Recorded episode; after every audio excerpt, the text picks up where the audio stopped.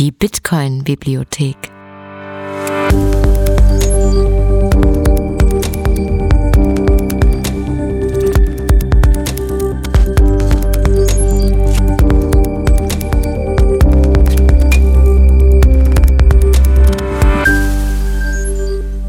Der Bitcoin-Lese-Podcast. So,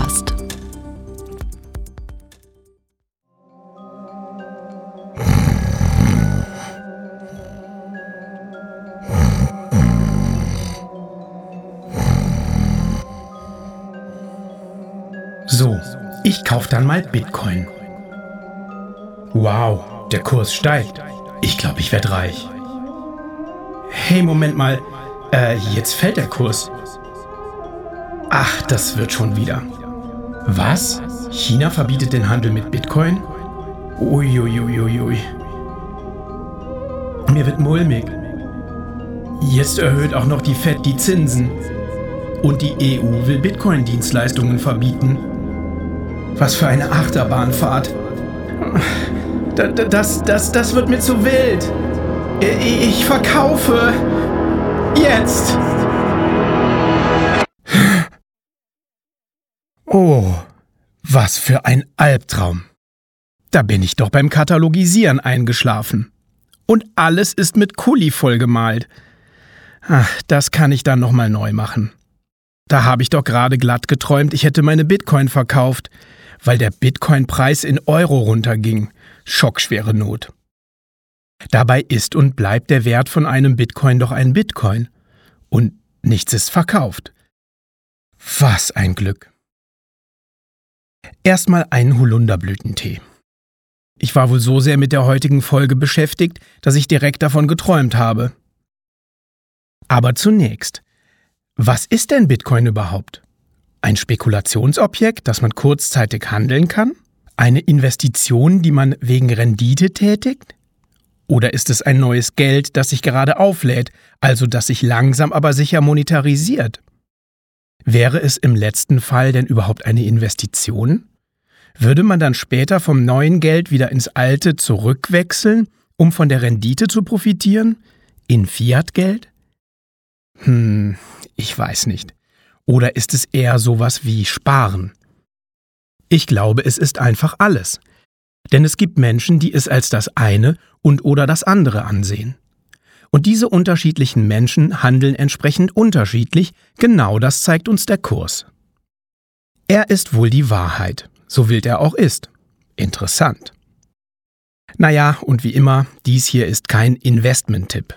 Das sei erwähnt. Nun aber zur heutigen Lesung. Es ist das bullische Argument für Bitcoin, The Bullish Case for Bitcoin, von Vijay Boyapati, Vijay war ein früher Ingenieur bei Google im Silicon Valley und beschäftigte sich danach mit der österreichischen Schule. Ein Ansatz in der Volkswirtschaftslehre, dem wir im Zusammenhang mit Bitcoin noch öfter begegnen werden. Der Artikel ist ein Klassiker geworden, obwohl er erst vor vier Jahren erschien. Naja, Bitcoin-Jahre sind wie Hundejahre, die Zeit vergeht irgendwie schneller und verrückter. Vijay veröffentlichte den Text auf seinem Blog im März 2018. Seitdem wurde der Artikel viel zitiert und diskutiert. Vieles von dem, was Vijay beschreibt und analysiert, ist genauso geschehen. Und manches nicht ganz genauso. Er betrachtet Bitcoin zunächst aus der Perspektive eines Investors, erörtert dann aber, dass es ein neues Geld sein könnte, das sogar geopolitische Veränderungen hervorrufen würde. Es gibt diesen Text nun auch in einer überarbeiteten Ausgabe als Buch. Den Link zu Vijays Webseite stelle ich euch in die Show Notes. Ich lese den Originaltext von 2018. Er wurde auch vor einiger Zeit schon in verschiedenen Versionen ins Deutsche übersetzt, für mich waren diese Versionen jedoch schwer lesbar. Daher habe ich eine eigene Übersetzung angefertigt. Liebe vorherige Übersetzer, seid mir nicht böse, beste Grüße. Nun aber ab in den Text.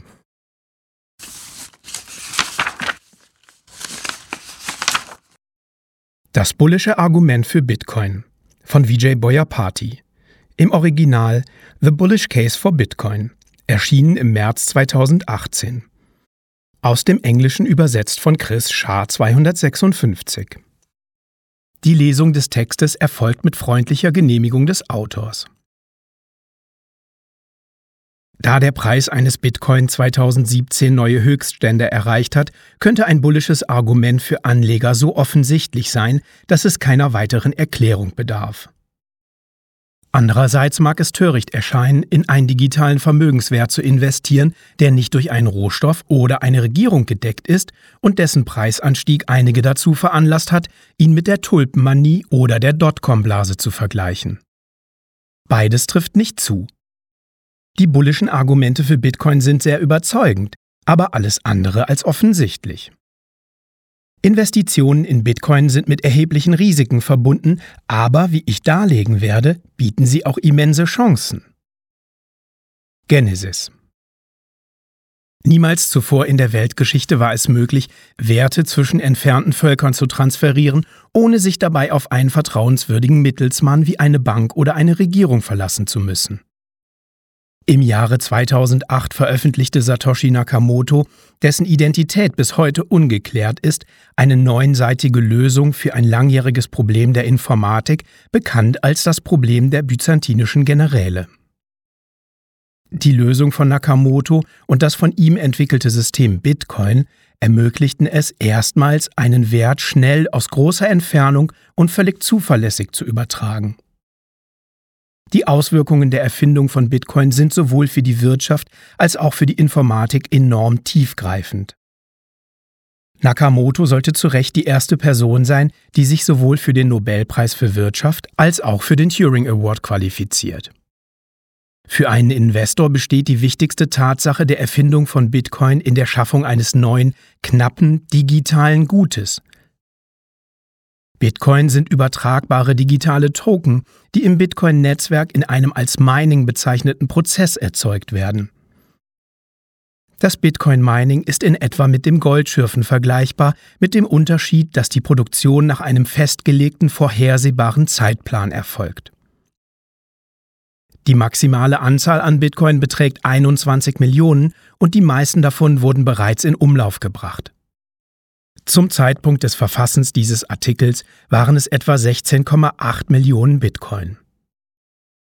Alle vier Jahre halbiert sich die Zahl der durch Mining erzeugten Bitcoin und die Produktion neuer Bitcoin wird im Jahr 2140 vollständig eingestellt.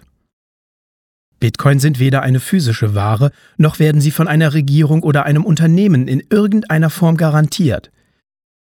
Dies wirft die offensichtliche Frage für einen neuen Bitcoin-Investor auf, Warum haben sie überhaupt einen Wert? Im Gegensatz zu Aktien, Anleihen, Immobilien oder sogar Rohstoffen wie Öl und Weizen kann Bitcoin nicht mithilfe eines klassischen Discounted Cashflow Models oder gemäß der Nachfrage für ihre Verwendung bei der Produktion von Waren bewertet werden. Bitcoin fällt in eine ganz andere Kategorie von Gütern, die sogenannten monetären Güter, deren Wert spieltheoretisch festgelegt wird. Dies bedeutet, jeder Marktteilnehmer bewertet das Gut auf der Grundlage seiner Einschätzung, ob und wie viel es für andere Marktteilnehmer wert sein wird. Um die spieltheoretische Natur von Geldgütern zu verstehen, müssen wir die Ursprünge des Geldes untersuchen. Der Ursprung von Geld In den ersten menschlichen Gesellschaften erfolgte der Handel zwischen Gruppen von Menschen durch Tauschhandel – die unglaublichen Ineffizienzen, die dem Tauschhandel innewohnen, haben das Ausmaß und den geografischen Umfang, in dem der Handel stattfinden konnte, drastisch eingeschränkt. Ein großer Nachteil beim Tauschhandel ist es, dass er eine doppelte Übereinstimmung der jeweiligen Bedürfnisse zwingend erfordert. Wenn beispielsweise ein Apfelbauer mit einem Fischer Handel treiben will und dieser jedoch keinen Apfel haben möchte, kommt kein Tauschgeschäft zustande. Im Laufe der Zeit entwickelten die Menschen das Bedürfnis, bestimmte Sammlerstücke aufgrund ihrer Seltenheit und ihres symbolischen Wertes zu besitzen, zum Beispiel Muscheln, Tierzähne und Feuersteine. Tatsächlich, wie Nick Sabo in seinem brillanten Essay über die Ursprünge des Geldes argumentiert, bot das menschliche Verlangen nach Sammlerstücken dem frühen Menschen einen deutlichen evolutionären Vorteil gegenüber seinem nächsten biologischen Konkurrenten, dem Homo neanderthalensis. Die primäre und ultimative evolutionäre Funktion von Sammlerstücken war die eines Mediums zur Speicherung und Übertragung von Wert Sammlerstücke dienten als eine Art Protogeld, indem sie den Handel zwischen ansonsten eher feindlich gesinnten Stämmen und den Transfer von Vermögen über Generationen hin ermöglichten. Handel und Transfer von Sammelobjekten waren in der Altsteinzeit recht selten. Diese Güter dienten eher als Wertaufbewahrungsmittel und nicht als Tauschmittel. Eine Eigenschaft, wie wir es von modernem Geld kennen. Sabo erklärt. Im Vergleich zu modernem Geld hatte primitives Geld eine sehr geringe Umlaufgeschwindigkeit. Oftmals hat es nur einige Male im Leben eines durchschnittlichen Menschen den Besitzer gewechselt. Dennoch konnte ein langlebiges Sammlerstück, das wir heutzutage Erbstück nennen würden, über viele Generationen bestehen bleiben und bei jedem Transfer einen erheblichen Mehrwert darstellen. Oft ermöglichte es den Transfer von Wert erst überhaupt. Der frühe Mensch stand vor einem wichtigen spieltheoretischen Dilemma, als er sich entscheiden musste, welche Sammlerstücke er sammeln oder erschaffen sollte. Welche Waren werden auch von anderen Menschen zukünftig nachgefragt? Das korrekte Antizipieren jener Waren, die aufgrund ihres Sammlerwerts zukünftig Nachfrage erfahren würden, brachten dem Besitzer einen enormen Vorteil beim Handel und darüber hinaus beim Aufbau von Wohlstand. Einige indigene Stämme wie die Narragansetts haben sich nur aufgrund des Handelswertes auf die Herstellung von Sammlerstücken ohne primär praktischen Nutzen spezialisiert. Es sei darauf hingewiesen, dass der Vorteil für den Besitzer eines Sammlerstücks umso größer ist, je früher die zukünftige Nachfrage nach diesem Gut antizipiert wird. So kann es zunächst günstig erworben werden, bevor die Nachfrage und sein Handelswert steigen. Darüber hinaus beschleunigt der Erwerb eines Gutes in der Hoffnung, dass es als zukünftiger Wertspeicher dienen wird, tatsächlich den Prozess, welcher es zu einem Wertspeicher werden lässt. Dieser Prozess wirkt wie eine Feedbackschleife, welche dazu führt, dass eine Gesellschaft sich relativ schnell für einen gemeinsamen Wertspeicher entscheidet. Spieltheoretisch wird dies als Nash-Gleichgewicht bezeichnet. Das Erreichen eines Nash-Gleichgewichts für einen Wertspeicher ist ein sprichwörtlicher Segen für jede Gesellschaft. Es erleichtert den Handel und die Arbeitseinteilung erheblich und ebnet damit den Weg für die Entstehung von Zivilisation. Im Laufe der Jahrtausende, als die menschlichen Gesellschaften wuchsen und sich Handelsrouten entwickelten, kamen die in den verschiedenen Gesellschaften entstandenen Wertspeicher in Konkurrenz zueinander.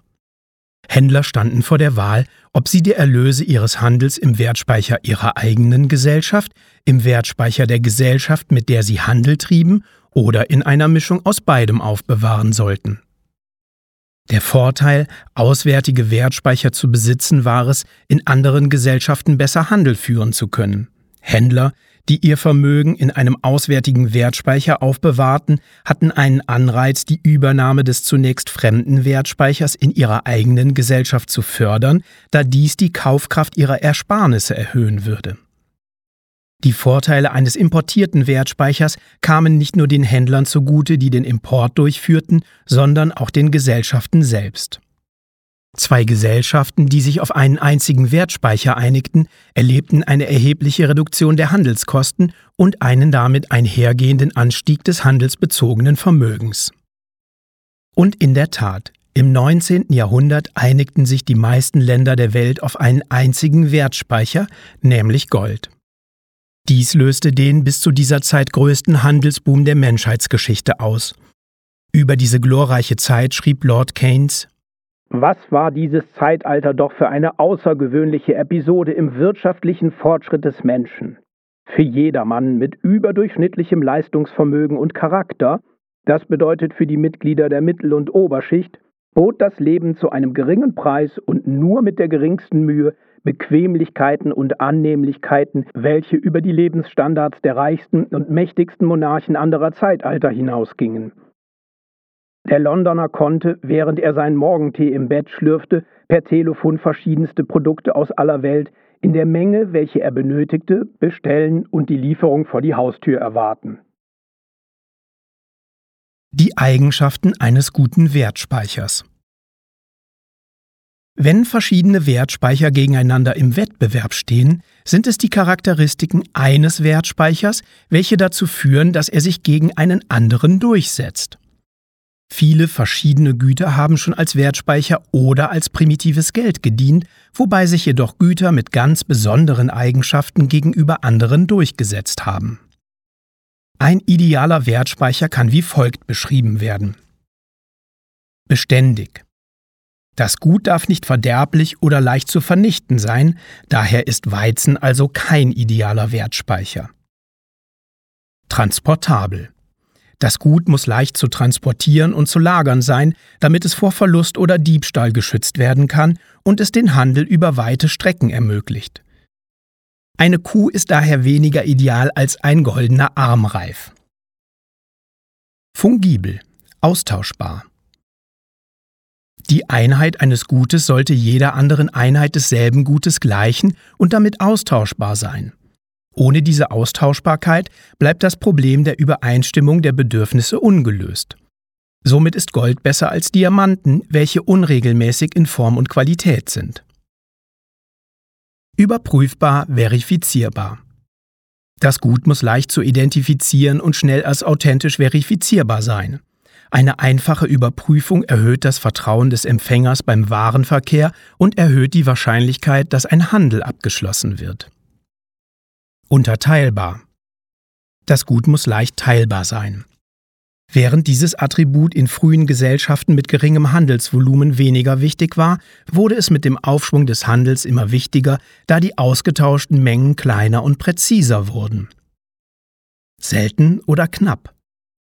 Ein monetäres Gut muss nach Nick Sabo unforgeable costliness, fälschungsresistente Kostbarkeit besitzen oder in anderen Worten, das Gut darf nicht im Übermaß vorhanden, einfach zu erhalten oder einfach zu produzieren sein. Knappheit ist wahrscheinlich die wichtigste Eigenschaft eines Wertspeichers. Dies zielt auf das angestammte menschliche Bedürfnis ab, seltene Güter zu sammeln. Aus diesem nativen Bedürfnis leitet sich der ursprüngliche Wert eines Wertspeichers ab.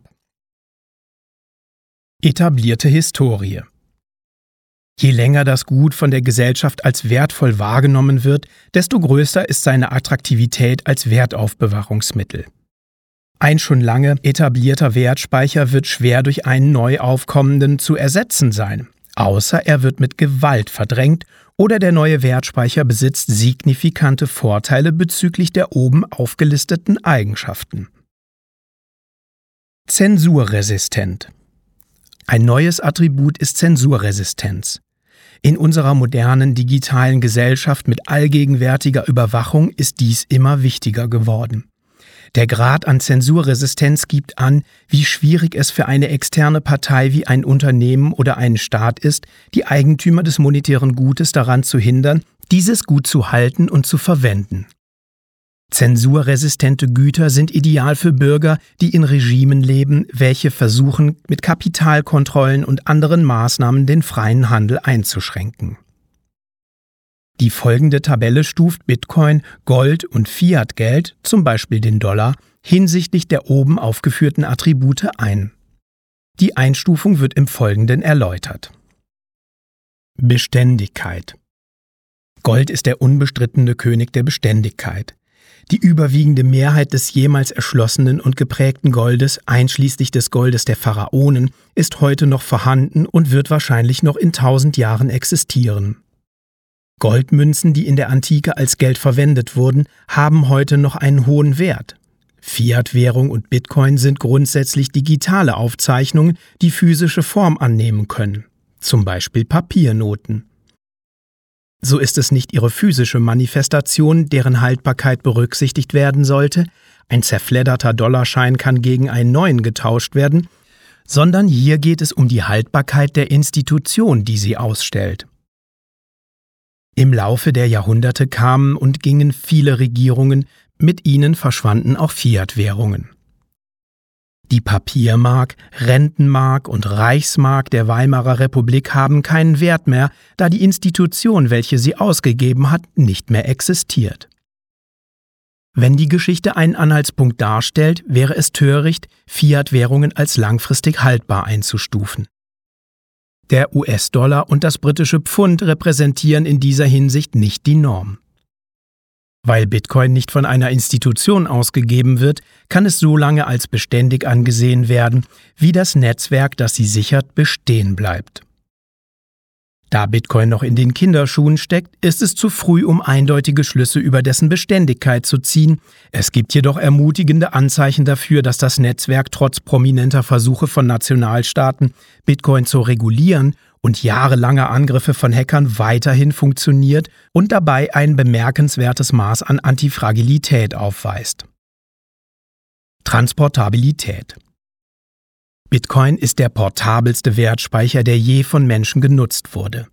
Private Schlüssel mit Zugriff auf hunderte Millionen von Dollar sind auf einem winzigen USB-Stick speicherbar und können überall hin mitgenommen werden. Darüber hinaus können solch hohe Summen zwischen Menschen, die sich jeweils an einem anderen Ende der Erde befinden, nahezu sofort übertragen werden. Fiat-Währungen, die grundsätzlich digital sind, sind ebenfalls sehr leicht zu transferieren. Regierungsvorschriften und Kapitalkontrollen führen jedoch dazu, dass die Überweisung von hohen Geldbeträgen in der Regel Tage dauert oder gar nicht erst möglich ist. Bargeld kann verwendet werden, um Kapitalkontrollen zu vermeiden, aber dann werden das Risiko der Lagerung und die Transportkosten erheblich. Gold ist in seiner physischen Form aufgrund seiner enormen Dichte bei weitem das am wenigsten portable Gut. Es ist kein Wunder, dass die meisten Goldbarren niemals bewegt werden. Wenn Goldbarren zwischen einem Käufer und einem Verkäufer übertragen werden, wird in der Regel nur das Eigentumsrecht über den jeweiligen Goldanteil übertragen, nicht aber der physische Goldbarren selbst. Der Transport von physischem Gold über große Entfernungen ist kostspielig, riskant und zeitaufwendig. Fungibilität Austauschbarkeit Gold ist der Maßstab für die Fungibilität. Nach dem Einschmelzen ist eine Unze Gold im Wesentlichen nicht von einer anderen Unze zu unterscheiden. Auf diese Weise wurde und wird Gold traditionell gehandelt. Fiat-Währungen hingegen sind nur so fungibel, wie es die emittierenden Institute zulassen. Auch wenn eine Fiat-Banknote in der Regel von Händlern wie jede andere behandelt wird, gibt es Fälle, in denen große Nennwerte anders behandelt werden als kleine Nennwerte. Zum Beispiel hat die indische Regierung beim Versuch, den unbesteuerten Schwarzmarkt des Landes zu kontrollieren, ihre 500 und 1000 Rupien Banknoten vollständig demonetisiert. Die Demonetisierung führte dazu, dass 500 und 1000 Rupien Banknoten mit einem Abschlag auf ihren Nennwert gehandelt wurden. Diese Geldscheine sind somit nicht mehr wirklich fungibel mit ihren Geschwistergeldnoten mit niedrigerem Nennwert. Bitcoin ist auf der Netzwerkebene fungibel, das heißt, jeder Bitcoin wird bei der Übertragung im Bitcoin-Netzwerk gleich behandelt. Da Bitcoin jedoch auf der Blockchain rückverfolgbar ist, können bestimmte Bitcoin durch ihre vorherige Verwendung in illegalen Geschäften verunreinigt werden. Händler oder Börsen können gezwungen werden, solche verunreinigten Bitcoin nicht zu akzeptieren. Ohne Verbesserungen der Privatsphäre und Anonymität des Netzwerkprotokolls von Bitcoin kann Bitcoin somit nicht als genauso fungibel wie Gold angesehen werden. Überprüfbarkeit, Verifizierbarkeit. Sowohl Fiat-Währungen als auch Gold sind in den meisten Fällen relativ leicht auf ihre Echtheit hin überprüfbar. Obwohl Banknoten mit fälschungssicheren Merkmalen versehen sind, besteht für die Nationalstaaten und ihre Bürger immer noch die Möglichkeit, mittels Falschgeld betrogen zu werden. Auch Gold ist vor Fälschungen nicht gefeit. Raffinierte Kriminelle haben vergoldetes Wolfram verwendet, um Goldanleger zu überlisten und sie für falsches Gold zahlen zu lassen. Bitcoin hingegen kann mit mathematischer Sicherheit verifiziert werden. Mit Hilfe kryptografischer Signaturen kann ein Bitcoin-Besitzer öffentlich beweisen, dass er die Bitcoin besitzt, die er vorgibt zu besitzen. Unterteilbarkeit Ein Bitcoin kann bis zu einem Hundertmillionstel aufgeteilt und so in winzigen Mengen versendet werden. Netzgebühren können jedoch die Übertragung winziger Mengen unwirtschaftlich machen.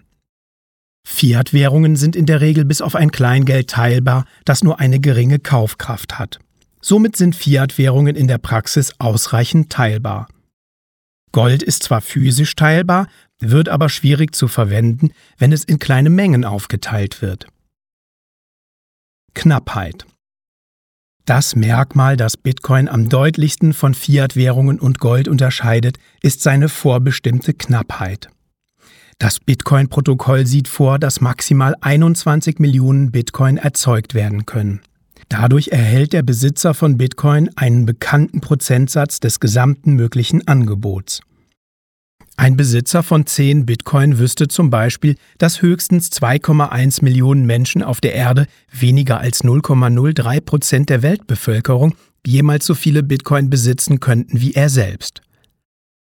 Gold ist zwar im Laufe der Geschichte recht knapp und selten geblieben, aber es ist nicht völlig immun gegen einen Anstieg des Angebots. Sollte jemals eine neue Methode der Goldgewinnung oder Beschaffung wirtschaftlich erschlossen werden, könnte das Goldangebot dramatisch ansteigen. Beispiele sind der Abbau auf dem Meeresboden oder auf Asteroiden. Fiat-Währungen schließlich sind zwar erst eine relativ junge Erfindung der Geschichte, sie haben sich aber als anfällig für einen ständigen Anstieg des Angebots erwiesen. Nationalstaaten tendieren dazu, die Geldmenge ihrer Währung aufzublähen, um kurzfristig politische Probleme zu lösen. Die Tendenz zur Geldmengenausweitung von Regierungen in der ganzen Welt betrieben, führt dazu, dass die Besitzer von Fiat-Währungen mit der Zeit zwangsläufig einen Wertverlust ihrer Ersparnisse erfahren. Etablierte Historie Kein monetärer Wert ist so sehr in die Geschichte eingegangen wie Gold. Es wird fast so lange wertgeschätzt, wie die menschliche Zivilisation existiert. Münzen, die in den fernen Tagen der Antike geprägt wurden, haben bis heute einen hohen Wert. Selbiges gilt nicht für Fiat-Währungen, die eine relativ junge Anomalie der Geschichte sind. Von Anfang an hatten Fiat-Währungen eine fast universelle Tendenz zur Wertlosigkeit. Die Verwendung der Inflation als heimtückisches Mittel zur unsichtbaren Besteuerung der Bürger war eine Versuchung, der, historisch beleuchtet, nur wenige Staaten widerstehen konnten. Das 20. Jahrhundert, in dem Fiat-Gelder die globale Währungsordnung dominierten, hat zumindest eine wirtschaftliche Wahrheit hervorgebracht. Es kann nicht darauf vertraut werden, dass Fiat-Geld seinen Wert lang oder auch nur mittelfristig erhält. Bitcoin hat trotz seines kurzen Bestehens genügend Prüfungen im Markt überstanden, sodass es sehr wahrscheinlich ist, dass es als wertvoller Vermögenswert nicht so bald verschwinden wird. Darüber hinaus deutet der Lindy-Effekt darauf hin, dass je länger Bitcoin existiert, desto größer das Vertrauen der Gesellschaft ist, dass er auch in Zukunft bestehen bleibt. Mit anderen Worten, das gesellschaftliche Vertrauen in ein neues monetäres Gut ist asymptotischer Natur, wie die folgende Grafik zeigt.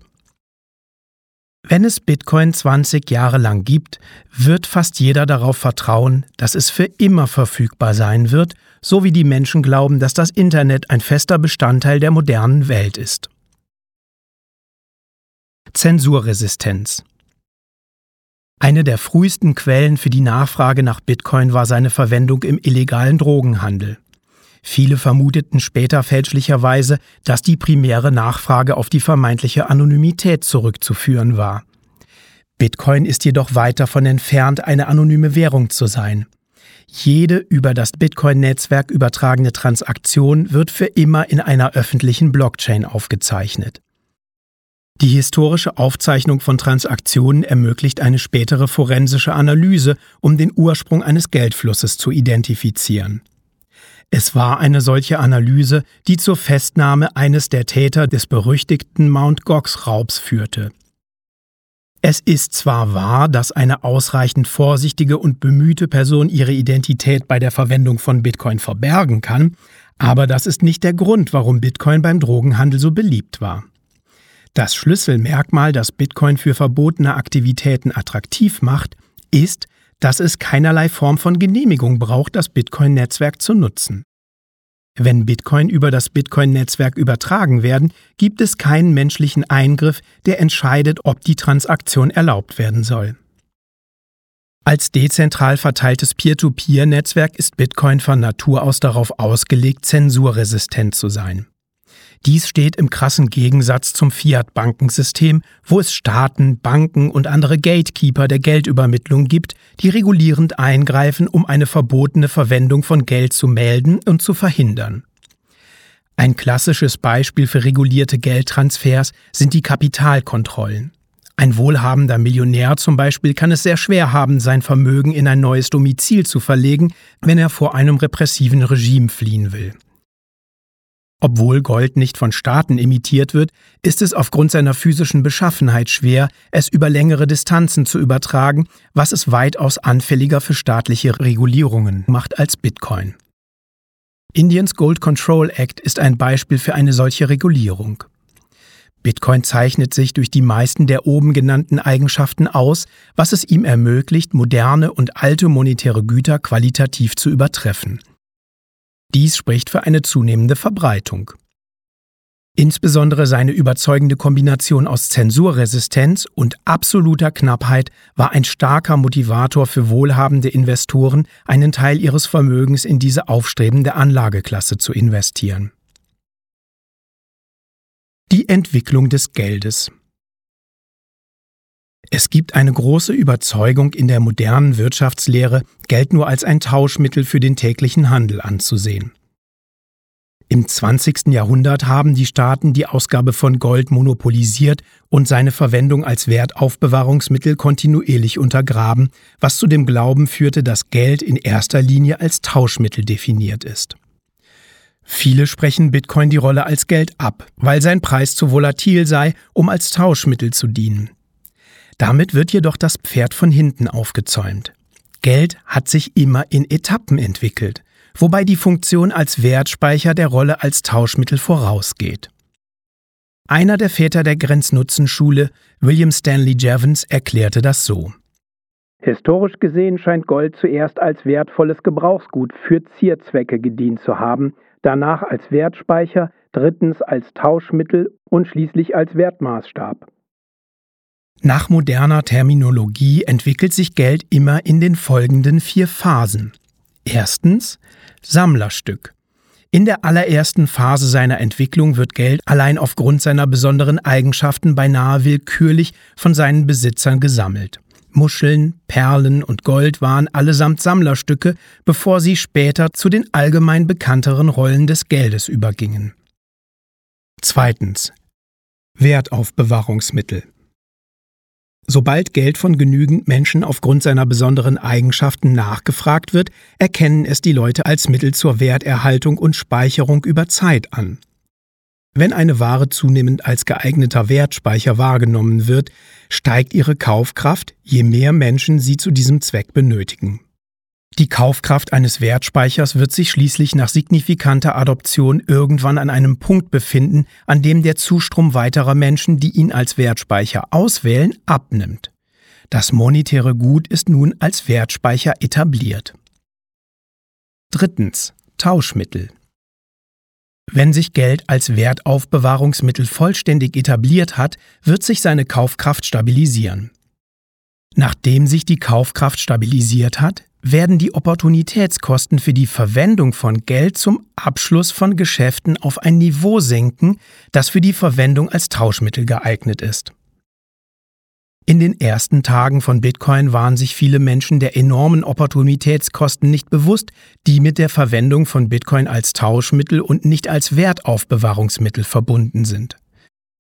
Die berühmte Geschichte des Mannes, der 10.000 Bitcoin, zum Zeitpunkt des Schreibens dieses Artikels etwa 94 Millionen Dollar wert, gegen zwei Pizzen tauschte, illustriert diese Verwirrung. Viertens. Rechnungseinheit. Wenn Geld in großem Umfang als Tauschmittel verwendet wird, werden die Preise für Waren in dieser Einheit angegeben.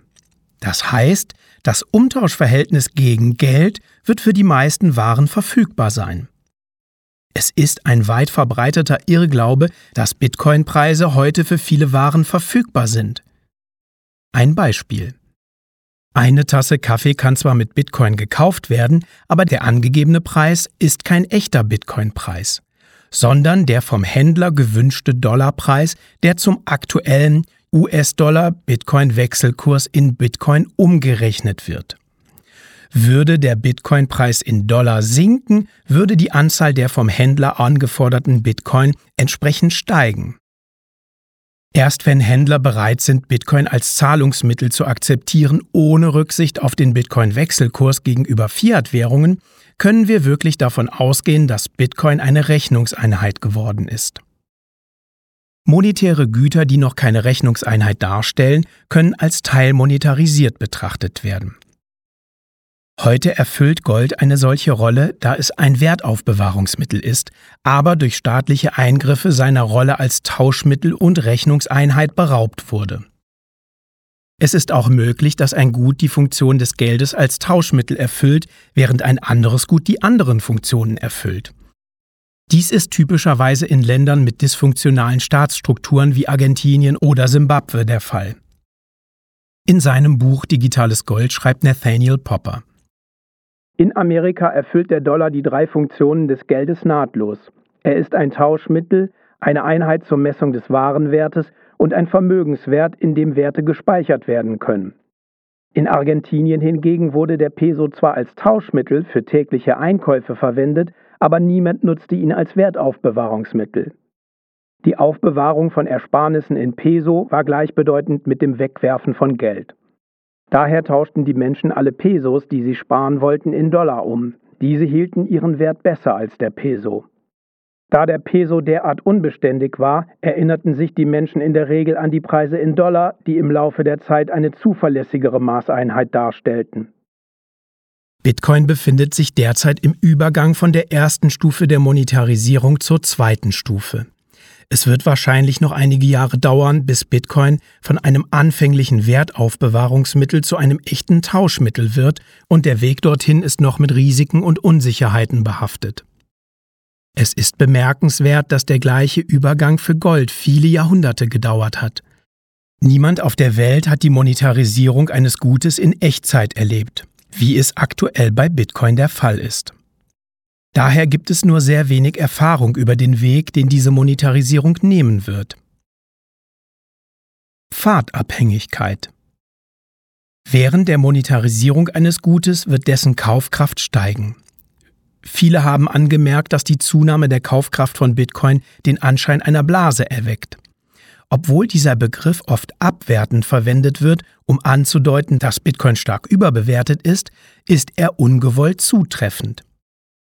Eine Eigenschaft, die allen monetären Gütern gemein ist, ist, dass ihre Kaufkraft höher ist, als dies durch ihren Gebrauchswert allein gerechtfertigt werden kann. In der Tat hatten viele historische Geldgüter überhaupt keinen Gebrauchswert. Die Differenz zwischen der Kaufkraft eines Geldgutes und dem Tauschwert, den es aufgrund seines inhärenten Nutzens erzielen könnte, kann als Geldprämie zu Englisch Monetary Premium bezeichnet werden. Wenn ein monetäres Gut die im obigen Abschnitt aufgeführten Stufen der Monetarisierung durchläuft, erhöht sich das Monetary Premium. Die monetäre Prämie bewegt sich jedoch nicht in einer geraden, vorhersehbaren Linie. Ein Gut X, das sich im Prozess der Monetarisierung befand, kann von einem anderen Gut Y verdrängt werden, das sich besser als Geld eignet und die Geldprämie von X kann sinken oder ganz verschwinden. Die Geldprämie von Silber verschwand im 19. Jahrhundert fast vollständig, als die Regierungen in der ganzen Welt es weitgehend als Geld zugunsten von Gold aufgaben. Selbst wenn es keine exogenen Faktoren wie staatliche Eingriffe oder den Wettbewerb mit anderen Geldgütern gibt, folgt die Geldprämie für neues Geld keinem vorhersehbaren Pfad. Der Wirtschaftswissenschaftler Larry White hat Folgendes beobachtet. Das Problem mit der Geschichte der Spekulationsblase ist natürlich, dass sie mit jedem Preispfad vereinbar ist und somit keine Erklärung für einen bestimmten Preispfad gibt. Der Prozess der Monetarisierung ist spieltheoretisch. Jeder Marktteilnehmer versucht, die Gesamtnachfrage der anderen Teilnehmer und damit die künftige Geldprämie zu antizipieren. Da die Geldprämie nicht an einen inhärenten Nutzen geknüpft ist, tendieren die Marktteilnehmer dazu, sich an vergangenen Preisen zu orientieren, wenn sie entscheiden, ob ein Geldgut billig oder teuer ist und ob sie es kaufen oder verkaufen sollen. Die Verbindung zwischen der aktuellen Nachfrage und den Preisen der Vergangenheit wird als Pfadabhängigkeit bezeichnet und ist vielleicht die größte Quelle der Verwirrung beim Verständnis der Preisbewegungen von monetären Gütern. Wenn die Kaufkraft eines monetären Gutes mit zunehmender Akzeptanz steigt, ändern sich die Markterwartungen, was billig und teuer ist, entsprechend. Ähnlich verhält es sich, wenn der Preis eines monetären Gutes einbricht. die Erwartungen können sich zu der allgemeinen Überzeugung wandeln, dass die früheren Preise irrational oder übermäßig aufgebläht waren. Die Pfadabhängigkeit des Geldes wird durch die Worte des bekannten Wall Street Fondsmanager Josh Brown veranschaulicht. Ich kaufte Bitcoin für 2300 Dollar und der Wert verdoppelte sich schnell. Dann fing ich an zu sagen, ich kann nicht mehr davon kaufen, als der Preis von Bitcoin stieg, obwohl dies eine verankerte Meinung ist, die auf nichts anderem als dem Preis basiert, zu dem ich sie ursprünglich bekommen habe. Als der Kurs dann in der letzten Woche aufgrund der chinesischen Maßnahmen gegen die Tauschbörsen fiel, sagte ich mir, oh gut, ich hoffe, der Kurs fällt, damit ich mehr kaufen kann. Die Wahrheit ist, dass die Begriffe billig und teuer in Bezug auf monetäre Güter im Wesentlichen bedeutungslos sind. Der Preis eines Geldgutes spiegelt nicht seinen Cashflow oder seinen Nutzen wider, sondern ist vielmehr ein Maß dafür, wie weit es hinsichtlich der verschiedenen Funktionen von Geld angenommen wurde. Die Pfadabhängigkeit des Geldes wird weiterhin dadurch verkompliziert, dass die Marktteilnehmer nicht nur als leidenschaftslose Beobachter agieren und versuchen, in Erwartung künftiger Bewegungen der Geldprämie zu kaufen oder zu verkaufen, sondern dass sie auch als aktive Befürworter des neuen Geldwertes auftreten. Da es keine objektiv korrekte Einschätzung der Geldprämie gibt, ist die Propagierung der überlegenen Eigenschaften eines monetären Gutes effektiver als bei herkömmlichen Gütern, deren Wert letztlich im Cashflow oder im Nutzungsbedarf verankert ist. Die religiöse Inbrunst der Teilnehmer am Bitcoin-Markt kann in verschiedenen Online-Foren beobachtet werden, in denen die Besitzer aktiv für die Vorteile von Bitcoin und den Reichtum werben, der durch Investitionen in Bitcoin erzielt werden kann. Bei der Beobachtung des Bitcoin-Marktes kommentiert Lay Drogan, Du erkennst dies als eine Religion an, eine Geschichte, die wir uns alle erzählen und über die wir uns einig sind. Religion ist eine Adoptionskurve, an die wir denken sollten. Es ist fast perfekt. Sobald jemand hinzukommt, erzählt er es allen und geht hinaus, um zu evangelisieren. Dann kommen ihre Freunde dazu und fangen an, wiederum zu evangelisieren.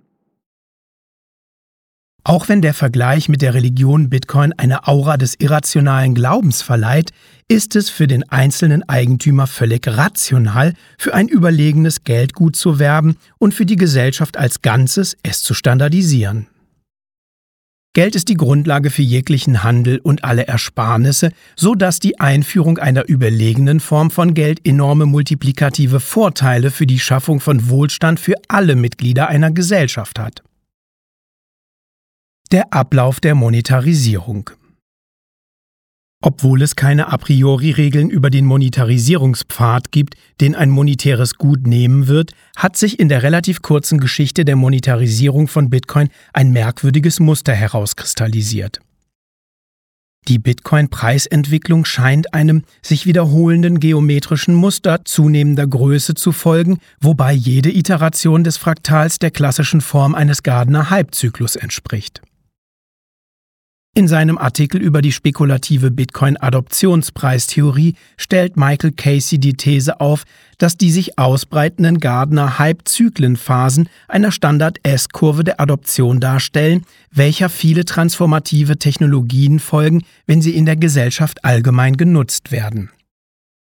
Jeder Gartner-Hype-Zyklus beginnt mit einem Ausbruch von Begeisterung für die neue Technologie und der Preis wird von den Marktteilnehmern, die in dieser Iteration erreichbar sind, in die Höhe getrieben.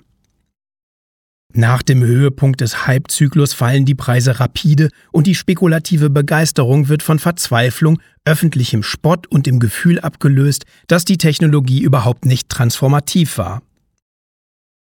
Schließlich erreicht der Preis die Talsohle und bildet ein Plateau, auf dem sich zu den ursprünglich überzeugten Anlegern eine neue Gruppe gesellt, die den Schmerz des Absturzes aushalten konnte und die Bedeutung der Technologie zu schätzen weiß. Das Plateau bleibt über einen längeren Zeitraum bestehen und bildet, wie Casey es nennt, ein stabiles, langweiliges Tief. Während des Plateaus schwindet das öffentliche Interesse an der Technologie, aber sie wird weiterentwickelt und die Gruppe der überzeugten Anhänger wächst langsam. Damit ist eine neue Basis für die nächste Iteration des Halbzyklus geschaffen, da externe Beobachter erkennen, dass die Technologie nicht verschwinden wird und dass Investitionen in sie möglicherweise nicht so riskant sind, wie es in der Crash-Phase des Zyklus schien. Die nächste Iteration des Halbzyklus wird eine viel größere Gruppe von Anwendern mit sich bringen und ein weitaus größeres Ausmaß haben. Nur wenige Menschen, die an einer Iteration eines Gardner Halbzyklus teilnehmen, können richtig einschätzen, wie hoch die Preise in diesem Zyklus steigen werden. Die Preise erreichen in der Regel Niveaus, die den meisten Anlegern in den ersten Phasen des Zyklus absurd erscheinen würden.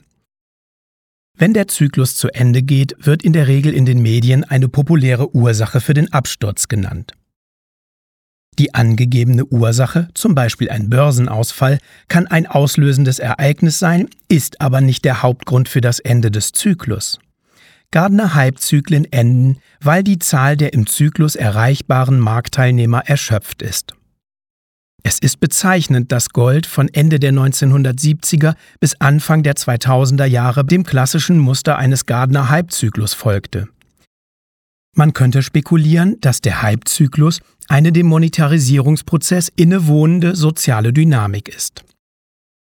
Der zweite Teil dieser Lesung wird am kommenden Mittwoch veröffentlicht.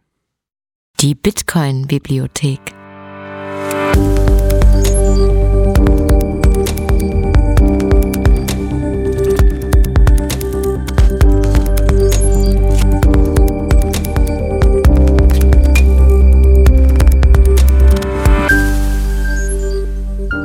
Der Podcast zur dezentralen Revolution.